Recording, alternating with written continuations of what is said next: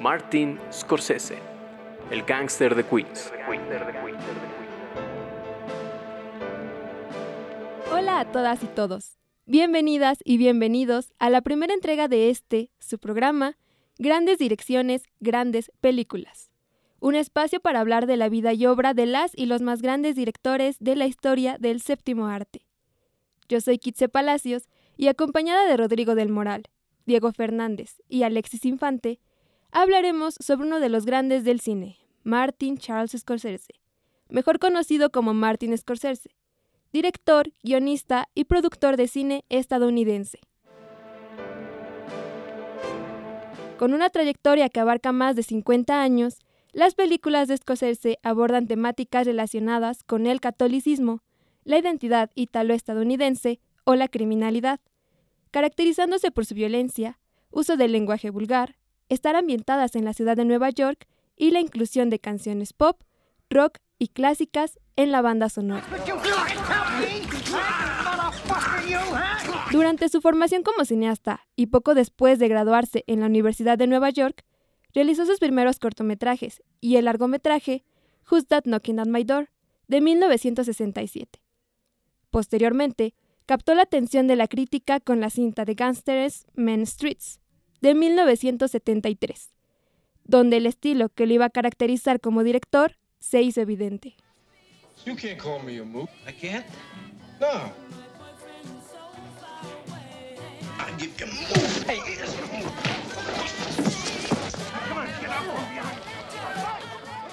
Logró catapultarse como parte del nuevo Hollywood dirigiendo los filmes dramáticos Taxi Driver de 1976 y Toro Salvaje de 1980, que consolidaron su posición de prestigio gracias a su éxito crítico y las candidaturas a diversos galardones, incluyendo el Oscar. Durante esa época, además, Robert De Niro comenzó a actuar bajo su dirección, una asociación que se iba a repetir en nueve largometrajes. Robert De Niro, Después de una década de resultados disparejos, regresó a su mejor nivel como realizador con Goodfellas de 1990. Aunque es conocido por dirigir cintas de gangsters, gracias a la popularidad de Goodfellas, Casino de 1995 o El Irlandés de 2019, Scorsese ha demostrado versatilidad explorando diversos géneros. Su filmografía también comprende el musical New York, New York de 1977, las comedias negras El Rey de la Comedia de 1983 y After Hours de 1985, el thriller psicológico Cape Fear de 1991 y el drama romántico La Edad de la Inocencia de 1993. I want you to talk to me about May. Are you very much in love with her? As much as a man can be. Do you think there's a limit? Su carrera tampoco estuvo exenta de controversias, como la desatada a partir de su relato de Jesús en La Última Tentación de Cristo, de 1988, o la censura sufrida por Kundun, 1997, de parte del gobierno comunista chino.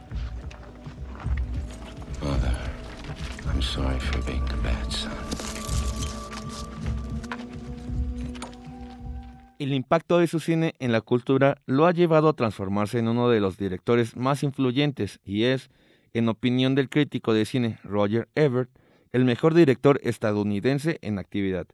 Varias de sus películas han sido seleccionadas entre las mejores de todos los tiempos por organizaciones como el American Film Institute o las revistas Sight and Sound y Empire. Como aficionado a la música, ha dirigido una amplia gama de documentales relacionados al tema, incluyendo The Last Waltz de 1978, considerado por algunos críticos como uno de los mejores documentales de música de todos los tiempos.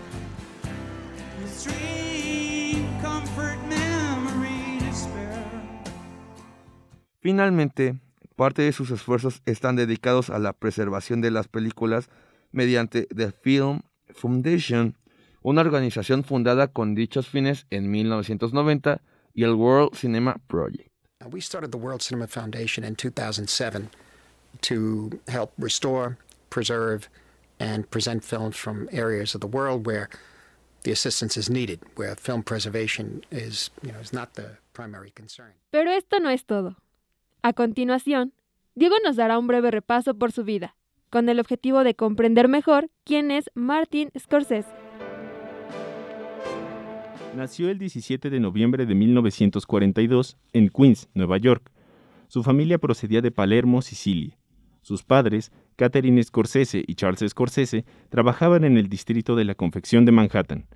Scorsese nació y creció en el barrio de Little Italy, que más tarde sirvió de inspiración para varias de sus películas.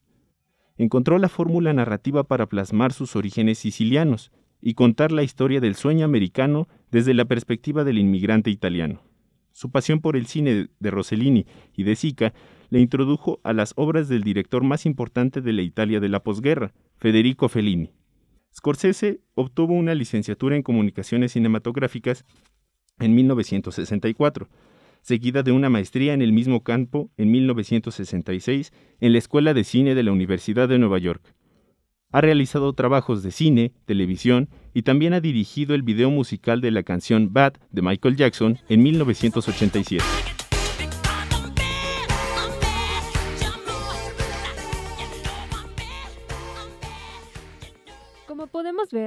Scorsese retoma elementos de su vida y los apropia a sus películas, lo que hace que su estilo sea inigualable. Pero además de su vida, ¿en qué otros elementos Scorsese encuentra inspiración? Rodrigo nos hablará de ello. Al contar con ascendencia italiana y al mismo tiempo haber crecido en el auge del cine norteamericano de los años 40 y 50, Scorsese ha mencionado diversas fuentes de inspiración para su obra. Desde el cine western de la época en que creció, hasta el cine italiano del que siempre se ha sentido orgulloso dadas sus raíces. Al mismo tiempo, se ha declarado un gran fanático del cine de la denominada Nueva Ola Francesa. Al hablar de cineastas y realizadores, Scorsese ha mencionado la gran influencia que han tenido en él directores de la talla de Satyajit Ray, Ingmar Bergman, Michelangelo Antonini y, por supuesto, Federico Fellini, cuya obra, Ocho y medio, es una de las cinco películas favoritas de Martin Scorsese de todos los tiempos. Asimismo, algunas otras películas que el autor ha destacado como sus preferidas y de las que más ha aprendido han sido The Searchers de John Ford, Citizen Kane de Orson Welles, The Red Shoes de Michael Powell y Emmerich Pressburger y El Gato Pardo de Luchino Visconti. I did lose a million dollars last year. I expect to lose a million dollars this year. I expect to lose a million dollars next year. You know, Mr. Thatcher, at the rate of a million dollars a year, I'll have to close this place in 60 years. De igual manera, Scorsese siente un profundo amor por la literatura. Tanto así que varias de sus obras han sido guiones adaptados de algunos de sus libros favoritos, como lo han sido Toro Salvaje, Mean Streets, Taxi Driver, La Última Tentación de Cristo y Pandillas de Nueva York.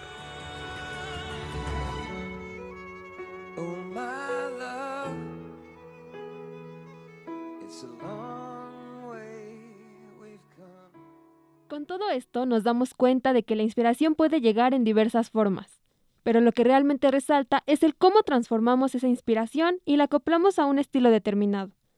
Por eso, Alexis nos hablará del estilo que caracteriza a Martin Scorsese.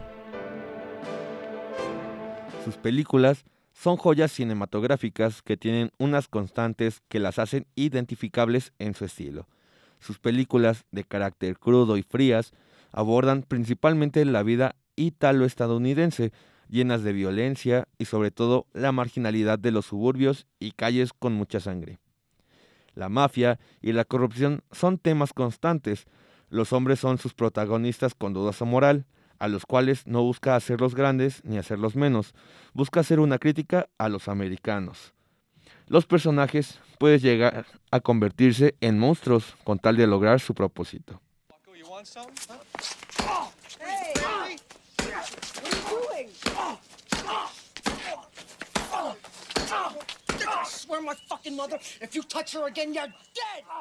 Y aunque casi no brillen las actrices en sus películas, muchas se han hecho notar como es el caso de Margot Robbie, Claude Moratz y Cameron Díaz. Los personajes de Scorsese suelen estar en continua lucha existencial y muchos de ellos se pierden en medio de la búsqueda por su lugar en el mundo al ser corrompidos y seducidos por el lado oscuro de la humanidad.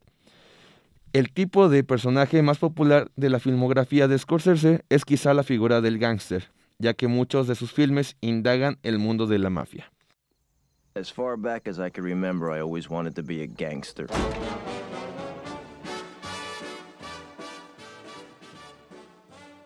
Gracias a todos estos elementos, podemos decir que Scorsese es un director con mucho de qué hablar.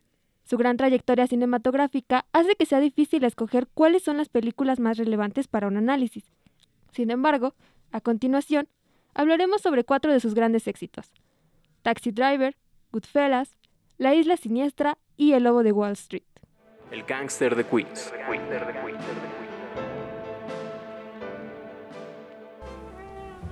Y entonces comenzaremos con Taxi Driver, una película de 1976 que recaudó 28 millones de dólares.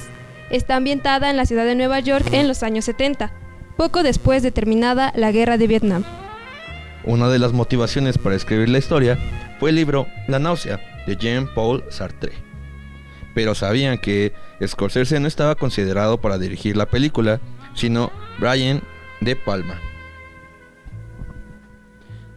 Así es. De hecho, la historia nos narra la travesía de Travis Bickle, un ex militar que sufre de insomnio crónico y graves problemas para socializar. Debido a su insomnio, este decide trabajar como taxista por las noches, de hecho. Entonces, hablando de esta historia, eh, podemos apreciar un eh, elemento constante en las películas de Scorsese, este personaje que no es un héroe ni un villano, sino simplemente una persona que trata de vivir su vida sin, sin meterse con los demás, vaya. Además, inmerso en un estilo de personaje aislado de la sociedad, alguien que no, eh, no se adecua a las costumbres de una sociedad tranquila, quizás, y tiene sus em, momentos de locura, podríamos decir. Sí, por supuesto. Eh, este trastorno eh, de estrés postraumático, por supuesto, que desde el principio de la película nos dejan en claro que es un excombatiente de la guerra de Vietnam, pues por supuesto hace que este personaje protagonizado por Robert De Niro, pues nos transporte a esta ciudad de, Nueva York en su punto más bajo atravesando los barrios más bajos de esta ciudad, por supuesto presenciando eh, acciones, presenciando momentos que en estas películas de Scorsese pues son muy comunes, ¿no? todos estos eh, elementos del famoso barrio bajo o los barrios bajos de Nueva York eh, me parece que es eh, una manera muy muy interesante de describir la ciudad porque generalmente siempre vemos la otra cara, la cara bonita, la cara interesante de la ciudad de Nueva York. Y creo que es muy importante este hecho porque nos da pauta para entender por qué los problemas de socialización de este personaje, por qué está tan traumado y cómo esto lo lleva a una decadencia que es visible a lo largo del largometraje. Yo creo que algunas de las partes más icónicas de esta película son cómo se desarrolla a lo largo de, pues cómo es chofer, cómo se lleva eh, con sus relaciones personales. Eh, no sé si recuerdan el nombre de la protagonista. Betsy. Ella pues cómo eh, se pasa por situaciones que no son muy agradables para las mujeres, pero que pues son esenciales para la trama de la historia. Además de que Scorsese no, no busca enaltecer ni, ni hacer grande eh, lo que caracteriza al personaje, más bien trata de, de, dar a entender que se está volviendo loco con todas las situaciones que, que, suceden en la película desde el momento que se obsesiona con Betsy, de que no la deja de ver en su trabajo, hasta el momento donde mm, quiere matar a, al senador Valentine. Este, ahí es cuando notas que, realmente el personaje no está bien y que ya está sufriendo ese trastorno. Es interesante eh, también resaltar el hecho de que al, final este personaje eh, actúa de alguna manera como un justiciero, ¿no? Eh, en una casa en donde, eh, pues vaya, venden mujeres. entonces, resulta como este contraste de ver cómo venía volviéndose loco a, tratar de ser un poco, o bueno, como redimir esa, esa culpa que sentía quizás por intentar asesinar a un político importante, obsesionarse con una mujer, etcétera, etcétera, etcétera. Pero creo que al, final, al final de esta película se, puede ver esta redención, este renacimiento del personaje y, cómo se vuelve a adecuar a, una vida totalmente normal, ¿no? A una vida que a lo mejor él, no quería o que no, a la que no estaba acostumbrado, pero que de alguna forma la, sociedad lo, lo, lo mantuvo ahí. Sí, sobre todo este hecho de que a lo largo de la película el personaje Travis Bickle pues constantemente menciona la basura que él considera que se ha convertido la ciudad de Nueva York. Él, eh, en su trabajo como taxista por las noches, pues eh, es, eh, tiene muy presentes todos estos actos de prostitución, asesinatos, este, trata de mujeres, como ya lo mencionaste, Diego. Entonces, él a mismo, desde el principio de la película, se ve como un héroe. Él piensa que está haciendo lo correcto y quiere hacer todo lo posible por, y cito, limpiar la ciudad. ¿No? Entonces por eso se acerca con el senador, por eso este, termina por digamos, esta, esta historia de redención a través de, de tratar, bueno, no tratar, de asesinar a, digamos, el chulo, el que llevaba a las mujeres menores de edad en un tema, una red de prostitución muy fuerte, pues me parece que es esto, me parece que al final el personaje siempre pensó dentro de su forma de ver el mundo que él estaba haciendo lo correcto, aunque algunas acciones pudieran no parecerlo, ¿no? Como bien mencionaba eh, Alexis, sus personajes pues ni buenos ni malos, simplemente desarrollándose a lo largo de la historia y evolucionando con la misma. Es importante recalcar que precisamente todos estos aspectos son característicos del cine de Scorsese. Yo creo que deberíamos de profundizar ahora en cuál fue el impacto de esta película, cómo fue que esta película recibió la, recibió la crítica y cómo pues la opinión de cada quien. Sí, eh, en primer lugar, pues la recaudación no fue la mejor, solamente 28 millones de dólares en Estados Unidos. Este, por supuesto, en aquel entonces no había números de estrenos internacionales, lo cual reduce aún más las cifras. Sin embargo, eh, la crítica fue una historia muy curiosa porque en un principio no recibió bien la película, sobre todo por la época en la que sale. Estamos hablando de los años 70, eh, digamos que todavía había muchas cosas que estaban muy mal vistas por parte de la crítica y por supuesto yo creo que uno de los puntos fundamentales que pudo haber eh, hecho que bajara este, este nivel de aceptación de la crítica fue precisamente el hecho de que se presentara a una niña menor de edad como una prostituta, ¿no? Entonces, eh, yo creo que son, son estas pequeñas cuestiones las que, eh, digamos, llevaron a esta película a no eh, tener tan buena aceptación en ese momento, pero después, este, Diego, le fue mucho mejor en cuanto, en cuanto fueron pasando los años y este, la película adaptó hasta un, un rol de culto. Sí, claro, e incluso llegó a ganar el premio Palma de Oro en Cannes. también recibió varias nominaciones a al premio Oscar como la mejor película, eh, el mejor actor para Robert De Niro, la mejor actriz de reparto eh, y, e incluso la, banda sonora, ¿no? Es, es, bastante impresionante cómo después de varios eh, años se considerara como ahora una película de culto, una película realmente impresionante. incluso también la, como, como la mencionan en la, en la revista de Cine Empire, como la... Decimoséptima. Decimoséptima eh, mejor película de la historia. Sí, de hecho Scorsese tiene varias películas en este, en este ranking y por supuesto eh, en un momento vamos a seguir explorando. Sin embargo, antes de pasar con ello, Alexis, eh, un último comentario, una última opinión acerca de esta película. Sobre todo, pues creo que nos, nos sirve mucho para ver lo que es el desarrollo de personaje en las películas de Scorsese. Más que nada, para demostrar que sus personajes no están bien, eh, ya sea por falta de cultura, eh, en este caso como Travis, por, este, por estar traumatizado por la guerra, entre otros casos que seguiremos viendo más adelante, ver que, que no son grandes, mm, pero, pero son buenos, o sea, mm, tienen sus puntos a favor y igual a, eh, en, en, su negativa, porque es, es la vida que quisieron y en la que vivieron. Entonces no pueden sacar mm, como de ahí su pensamiento y ellos tratan de ver y vivir de esa manera. Así es como terminamos este análisis de esta película. Una película que nos da mucho de qué hablar. Eh, evidentemente no fue bien recibida en su época, pero ahora pues una película de referente. Eh, pasamos así con la siguiente película que es Goodfellas.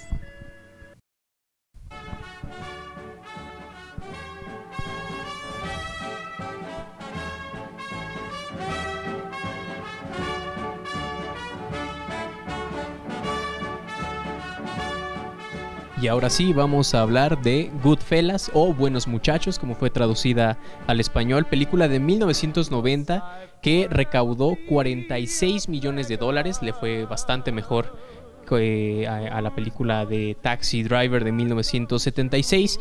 Y bueno, Goodfellas pues se basa en una historia real, como muchas de las películas de Martin Scorsese, que ya lo mencionamos eh, a lo largo de este podcast. Y en este caso pues está extraída del libro Wise Guy, The Life in a Mafia Family, o Chico Sabio, La vida en una familia mafiosa, del autor Nicolás eh, Pileggi quien fue también coautor del guion de la película, por eso eh, se menciona que esta película es bastante fiel a la obra original, ¿no? Que es algo que, generalmente Scorsese ha cuidado mucho y aquí lo logra haciendo precisamente al autor de la obra original coautor del guion que terminó llevando a cabo la película. Esta película narra la vida y obra de Henry Hill y su accionar dentro de la mafia italoamericana en los años 50, 60 y 70 una película que es la única en donde ha trabajado con Ray Liotta. Así es, de hecho es, es, hasta motivo de burla generalmente para el actor Ray Liotta, ya que pues eh, Scorsese, como ya hemos visto, pues acostumbra a trabajar siempre con los mismos actores, ¿no? Joe Pesci, Robert De Niro, más adelante con eh, Leonardo DiCaprio. Sin embargo, pues Ray Liotta solamente fue parte de esta película y sin embargo lo hace muy bien, a mi parecer es un personaje muy interesante y algo que me gustaría destacar en primer lugar de esta película es que nos lleva por tres décadas diferentes de la vida de un mafioso. Es decir, nos lleva desde su infancia y desde que él mismo va narrando cómo soñaba con ser eh, mafioso, con formar parte de la mafia en los años 50, los años 60 que son sus años eh, mozos, los años en donde literalmente consigue lo que quiere, eh, llega a ser una de las partes más importantes de, ese, pequeño grupo de la mafia y por supuesto la caída, ¿no? En los años 70, en la vejez, cuando tiene que traicionar a sus propios ideales para quedar eh, libre de, este, de prisión. Entonces es una historia sumamente interesante, es una historia que me parece que narra bien como el auge y caída de un personaje, ¿no? Que es eh, esta, este asunto recurrente en las películas, un arco dramático. Eh, no es un camino del héroe, definitivamente. Eh, es, más un asunto de cuánto puede tardar un hombre en pagar las consecuencias de sus actos, diría yo. Regresamos entonces a estos barrios que nos muestra Scorsese en sus películas. Barrios donde es presente la sangre, eh, drogadicción y en este caso pues la mafia. Bien sabemos que este muchacho vive enfrente de pues donde se reúnen aquellas personas y esto da pauta a que se vea interesado por este tipo de prácticas, por este tipo de pues cuestiones que se llevan a cabo en la mafia. Eh, bien podemos hablar sobre algunos personajes icónicos que pues son base para el desarrollo del personaje, que lo llevan a lo largo de su camino, como bien mencionaba Rodrigo, y que pues no lo, no lo dejan de lado. Bueno, en esta historia nos deja ver, como comentaba Rodrigo, el ascenso y el descenso de lo que es un mafioso, todas las, las fases que tiene que pasar, desde ganarse la confianza de los mafiosos, hasta eh, traicionarla, ya que en este caso tuvo que hacerlo por, porque ya no tenía otra opción, era eso o morir. Entonces, mm, podemos ver que, que junto a sus dos amigos hicieron desde pequeños, bueno, eh, lo que pudieron para entrar al mundo. Y en este caso Henry ah, lo llevaron hasta con el juez para para que delatara las cosas que hacían y ahí es donde se ganó su, confianza. Desde ahí vieron que era un buen muchacho y pues durante esos 20 años fue ascendiendo hasta el punto de declive que ya llegó a vender cocaína, si no mal recuerdo, que es un punto muy importante dentro de los mafiosos, que ellos no se dedican al, narcotráfico, solo a, a, a tener a la ciudad en orden, bueno, en sus calles, y eso es algo que, no lo aceptan en la familia, por así decirlo.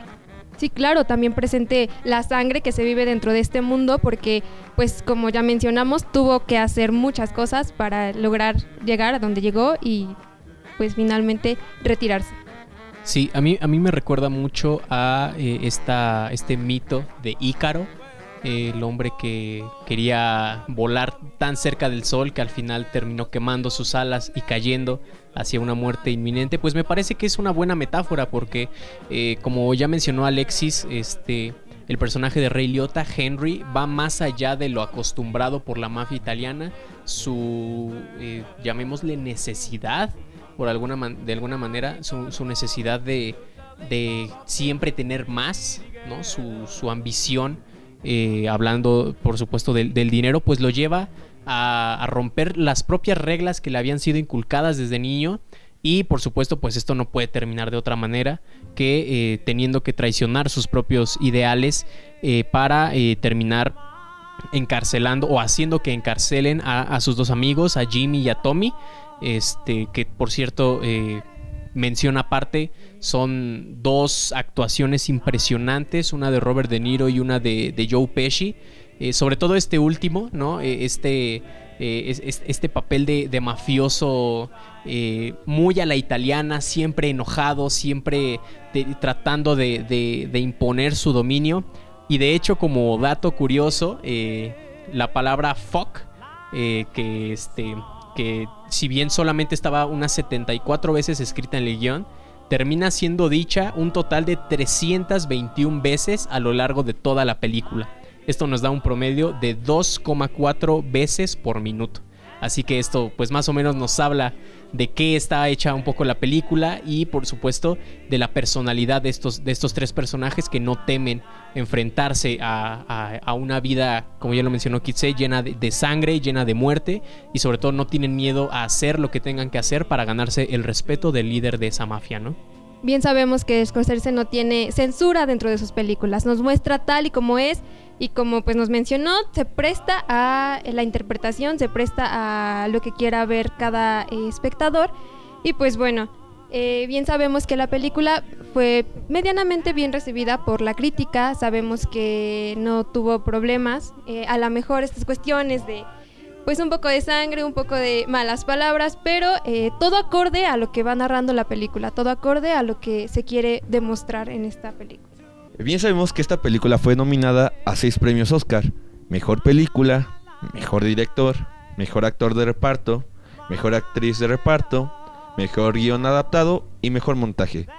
Solamente ganó el mejor eh, solamente ganó al mejor actor de reparto, quien fue Joe Pesci. También eh, cabe mencionar el hecho de que ganó el premio BAFTA a Mejor Película y a Mejor Director. Es entonces como nos damos cuenta de que esta película pues es un gran referente también dentro del cine de Martin Scorsese. Eh, nos da pauta para que sigamos por esta línea característica de personajes que no son buenos ni malos, simplemente que viven en un mundo lleno de decadencia, lleno de pues la vida normal con esta película de Scorsese nos deja en claro su, su más estilo, que es el de gángster, con el que empezó, con toda esta crudeza, con toda esta sangre que muestra. Eh, una de las mejores escenas que, se ha tenido fue cuando eh, golpea al, que acosaba a su esposa, eh, mientras le regala una, arma que mientras a ella le gusta o le excita, más que nada. Entonces, ahí nos, nos dejan claro el estilo que, llevan sus películas. Eh, lo podemos ver más adelante en otras películas como es el irlandés, pero de aquí su punto de, de, de inicio, del top. Y no dejamos de fuera pues el papel de las mujeres, el papel que, que toman las mujeres dentro de sus películas. Mujeres violentadas, mujeres que son arrastradas por los hombres, ah, pues todo este mundo de decadencia. mujeres que pues no tienen, por así decirlo, otra opción que seguir al lado del hombre que pues que aman. Eh, pasamos entonces a la siguiente película, La Isla Siniestra.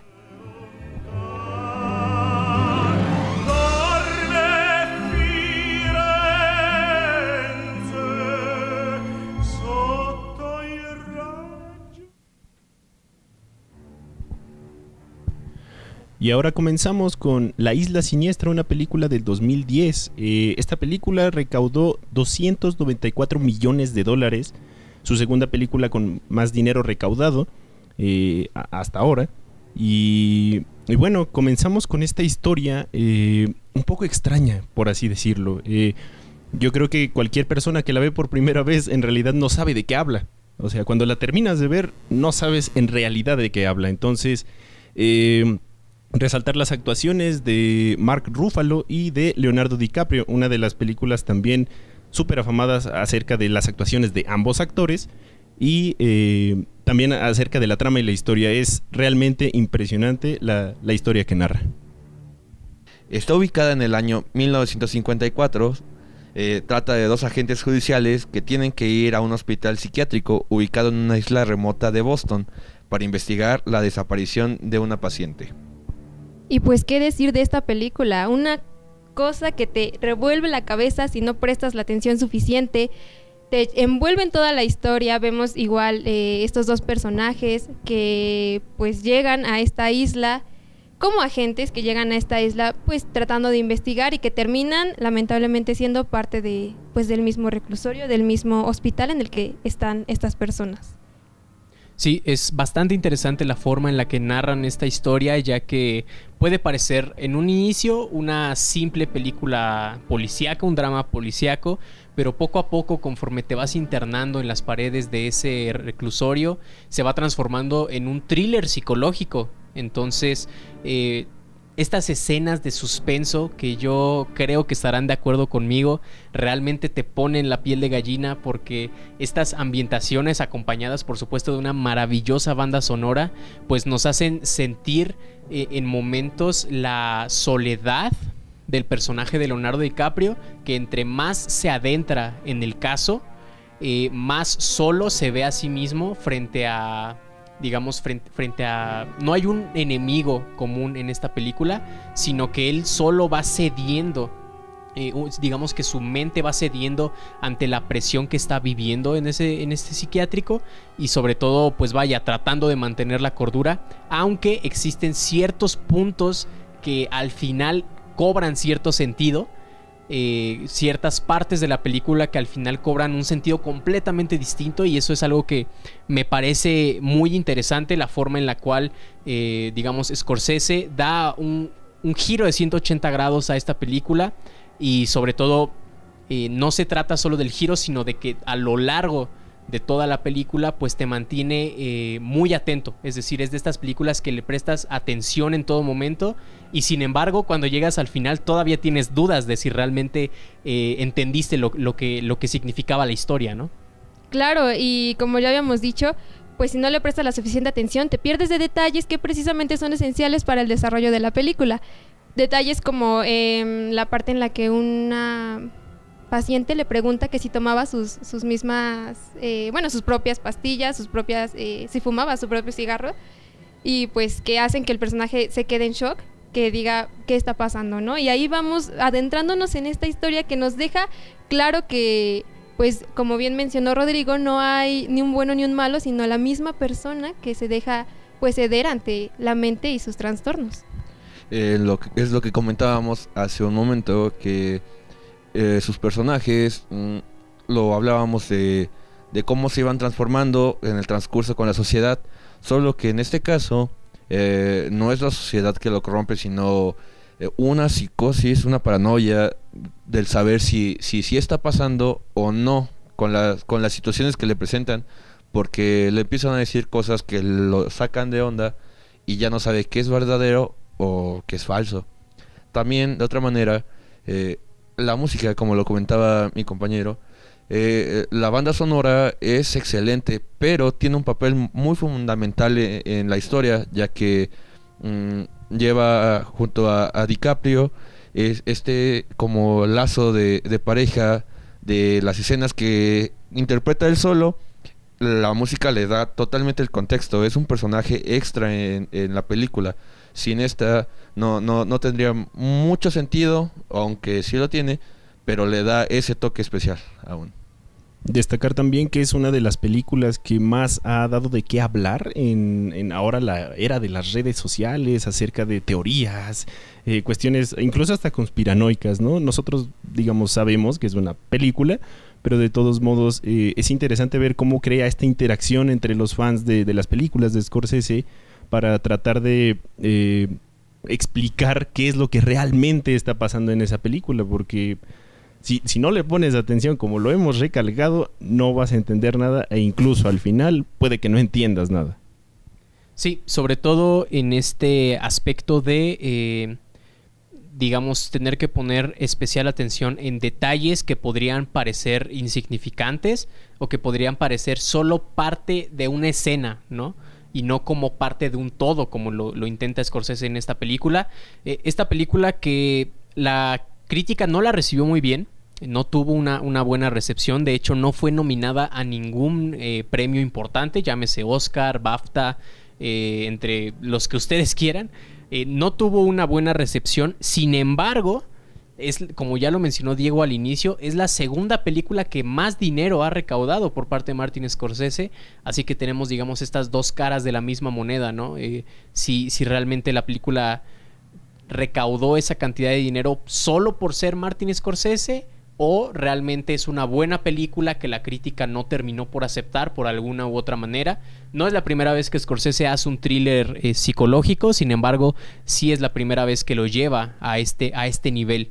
Y me parece que esta película ya hablando a nivel muy personal, a mí me gusta mucho la forma en la cual eh, te absorben estas, estos elementos para, para que seas tú también parte de la película. Esa, este es, me parece que es algo muy importante porque realmente sientes la presión y sientes la agonía y la paranoia que va sintiendo el personaje y por supuesto me parece una, una gran película aunque pues la crítica no lo haya recibido de esa manera.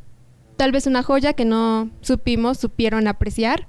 Eh, como menciona mi compañero Rodrigo, pues una buena película, una película que te entretiene, que te mantiene al tanto de lo que está pasando cómo se desarrollan los mismos personajes, cómo se desarrolla incluso el lugar, cómo va pues deteriorándose a medida que también va deteriorándose la memoria y la coherencia, la, la concordancia, la, la mente de nuestro protagonista. Y es así como pasamos a nuestra siguiente y última película, eh, no sin antes resaltar que pues las películas que escogimos fueron precisamente porque pues algo hay dentro de ellas que hace que su análisis sea más interesante. Esta última película se trata de El Lobo de Wall Street de 2013.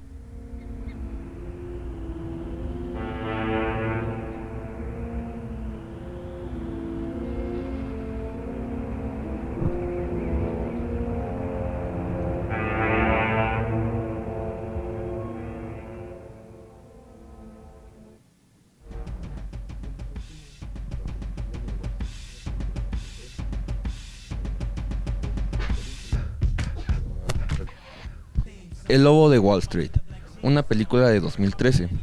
Esa es su mejor película en cuanto a recaudación. Esta obtuvo 392 millones de dólares. Esta está basada en el libro autobiográfico de Jordan Belfort. Esta película está protagonizada por Leonardo DiCaprio y pues narra la historia de Jordan Belfort, un corredor de bolsa de Nueva York que se niega a cooperar en un caso de fraude de títulos que involucra la corrupción de Wall Street. Así es, este es un título de comedia negra, es un título eh, sumamente interesante para el momento de la carrera de Martin Scorsese, ya que eh, si bien no es la primera comedia que hace, eh, es pasó mucho tiempo para que Scorsese volviera a hacer una, una, comedia negra después del Rey de la Comedia de los años 80. Entonces eh, es sumamente interesante la manera en la, que, en la que aborda este libro, que como ya se mencionó es un libro autobiográfico, ¿no? Es decir, de nuevo volvemos a estas historias basadas en la realidad. Y la verdad eh, es, es magnífica la manera en la que nos narra esta historia. Eh, nos hace ver a este personaje Jordan Belfort como un auténtico hombre carismático, aunque estemos de acuerdo en que lo que está haciendo no está bien. Eh, de nuevo volvemos a estos personajes que no, no se debe de apreciar ni de poner como los héroes. Sin embargo, es un personaje que emana eh, carisma. la actuación de Leonardo DiCaprio es una maravilla en toda la extensión de la palabra. Y bueno, en, hablar de esta película, por supuesto, es hablar este, de la forma en la que Scorsese lleva al extremo el tema de la comedia negra y no aquí sí no hay absolutamente nada de censura en ningún momento, ¿no? Eh, claro, em, creo que también lejos de de resaltar pues, la, la, actuación de Leonardo DiCaprio, la actuación de Jonah Hill, uno de los actores yo diría que dentro de Hollywood menos apreciados, porque siempre le han tocado papeles muy, muy bajos, eh, solo de comedia, estigmatizados hasta el cansancio por su apariencia física, pero creo que es, uno de los personajes que logra desarrollar la historia a tal punto que, te atrapa por completo. Eh, entre Leonardo DiCaprio, Margot Robbie, obviamente, eh, y, y Jonah Hill, logran hacer esta esta historia tan eh, entretenida al final del día porque te, hacen inmerso en, su vida, principalmente en la de Jordan Belfort, el personaje que hace Leonardo DiCaprio, cómo avanza de vivir en los suburbios, eh, de ser una persona normal y corriente, a ser a un, multimillonario al final del día. Sabemos que pues no a través de, un, eh, de una buena forma, pero al final se, muestra esta locura que puede llegar a, explotar dentro de una persona que, viene desde abajo. Y, su vida de excesos, alcohol, drogas, fiestas, eh, despilfarro total, eh, se vive su, eh, bueno, también cuestiones de, prostitución y un montón de cosas más. Cuestiones personales con, el personaje de, Leonardo DiCaprio, un, divorcio, se vuelve a casar, tiene hijos, pero a, pesar de esto, como él vive en su burbuja y, no deja que nadie más se, adentre en su vida, ¿no? con todo esto, con toda la historia, como la narra la película, también es fundamental hablar de la música que, acompaña esta película, ya que su soundtrack es muy bueno y este está fue compuesto por Howard Shore, que además fue el escritor de. Bueno, de, también fue mm, su música compuesta por. del Señor de los Anillos, eh, otra película que se llama Hugo, y El Aviador. Sí, eh, Howard Shore, eh, un ya también constante en las películas de, Martin Scorsese. Y pues vaya, la, música, todo lo contrario a lo que mencionábamos hace rato de la isla siniestra, eh, esta, música eh, parece que siempre va hacia arriba y hacia arriba y, te expresa estos niveles de energía que, lleva la vida de, Jordan Belfort. Y sobre todo me gusta un detalle que cuando comienza la película podemos escuchar una música muy tranquila, muy relajada, un estilo jazz y, conforme vamos avanzando y Jordan va, ascendiendo, pues vamos escuchando ritmos mucho más fuertes, mucho más violentos, ¿no? Eh, cosa que por supuesto va a, verse reflejada en la pantalla con la historia de, del, mismo, del mismo Jordan Belfort. Y también otro elemento a considerar es que la fotografía de esta película fue, estuvo a, carga, a cargo perdón, del mexicano Rodrigo Prieto quien eh, él realizó trabajos de fotografía, sobre todo para Alejandro González Iñárritu, en películas como Amores Perros, como Argo, y eh, ya más recientemente él también estuvo a cargo de la fotografía de la película más reciente de Martin Scorsese, como lo fue El Irlandés. Entonces podemos resaltar que la película pues fue, buen, buen, fue bien recibida por la crítica, eh, película que pues nos mostró una nueva etapa, una nueva cara de Leonardo DiCaprio tal vez más, más libre, tal vez más eh, excéntrico y que pues evidentemente no se, no se olvida. Una, una actuación que fue bien recibida, que fue incluso nominada, pero pues no, no ganó, no, no estuvo premiada.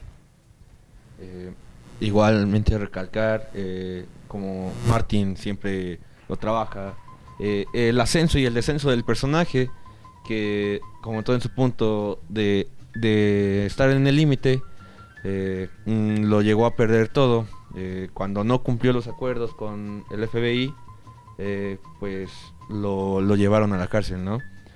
Pero igual en, en, la película da la reflexión de, pues estoy en un lugar donde todo se puede vender, entonces nunca, nunca estoy en la cárcel, voy a volver a salir, voy a volver a salir y, y salió adelante. De esa manera es como Jordan Belfort eh, eh, siguió dando pláticas motivacionales de, emprendedor. E igual eh, comentar que el verdadero Jordan Belfort estuvo de cameo en la película cuando era presentado a sí mismo como, como el mejor hijo de, de perra que ha conocido. Lo, lo que comenta. Entonces es como la sátira que le da Scorsese. La sátira y sobre todo este aspecto de que no nos damos cuenta, pero Scorsese realmente está satanizando a los multimillonarios, a los corredores de bolsa. Eh, digamos, no nos damos cuenta en, primer lugar precisamente porque estamos viendo una comedia y no, a lo mejor no prestamos tanta atención.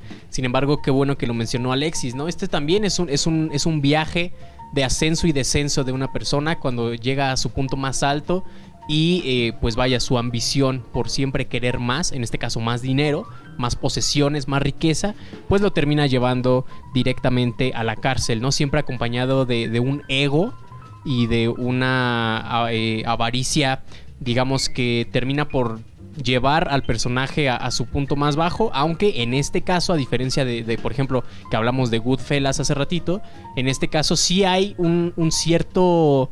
Eh, eh, digamos, una cierta luz al final del túnel, ¿no? Para Jordan Belfort, que sale de la cárcel, que comienza a dar estas pláticas motivacionales, sin embargo, se nota que el personaje no cambia, es decir, no hay un proceso de, aprendizaje del personaje y no hay una redención como si lo vimos en Taxi Driver, y por el contrario, pues simplemente busca otra manera de hacer lo mismo, ¿no? De llegar a lo más alto, y ya vimos que es un personaje sin escrúpulos, un personaje de moral muy dudosa, y que por supuesto eh, absorbido por, por, el dinero y por el poder, pues termina por dejar de lado elementos sumamente básicos como la familia, como los amigos y eh, por supuesto la responsabilidad económica y socioafectiva que, que, debería tener una persona con tanto poder dentro de uno de los lugares más eh, donde más dinero se mueve en todo el mundo que es Wall Street, ¿no? En Nueva York.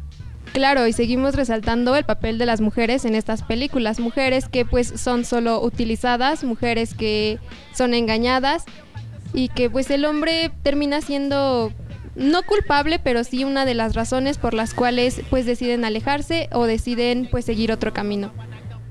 Es así como terminamos el análisis de esta película, eh, pues a ojos de la crítica la mejor aceptada en cuanto a recaudación. Y pues una de las uno de los referentes en cuanto a cine de Martin Scorsese.